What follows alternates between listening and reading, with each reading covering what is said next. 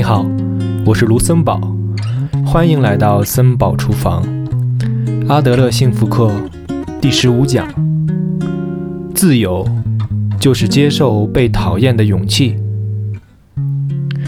不想被别人讨厌，这对人而言是非常自然的欲望和冲动。近代哲学巨人康德把这种欲望称作倾向性，也就是本能性的欲望。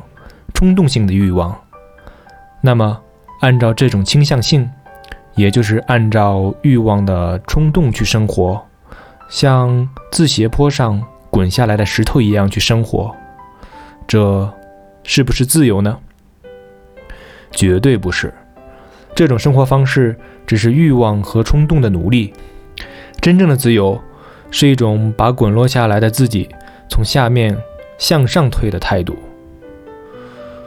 石块无力，一旦开始从斜坡上滚落，就一直会按照重力或惯性等自然法则不停滚动。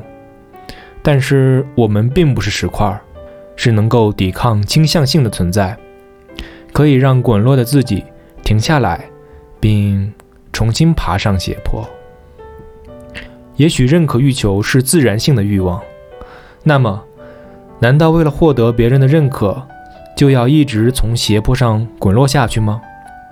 难道要像滚落的石头一样，不断磨损自己，直至失去形状，变成混圆吗？这样产生的球体能叫真正的自我吗？根本不可能啊！阿德勒心理学认为，一切烦恼皆源于人际关系，也就是说，我们都在追求从人际关系中解放出来的自由。但是，一个人在宇宙中生存之类的事情，根本不可能。的确，招人讨厌是一件痛苦的事情。如果可能的话，我们都想毫不讨人嫌的活着，想要尽力满足自己被认可的欲求。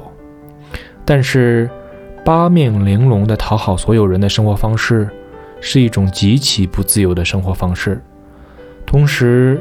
也是不可能实现的事情。你是不是认为自由就是从组织中解放出来吧？认为自由就是从家庭、学校、公司或者国家等团体中跳出来？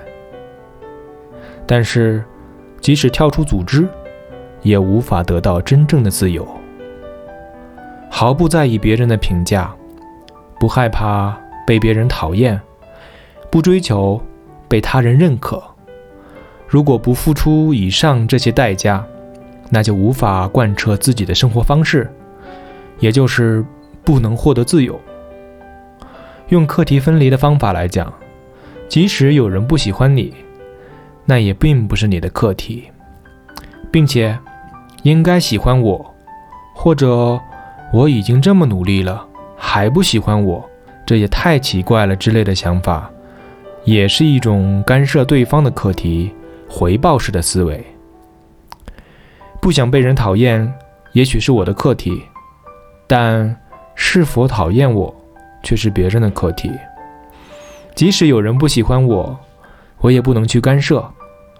不畏惧被人讨厌，而是勇往直前；不随波逐流，而是激流勇进。这才是对人而言的自由。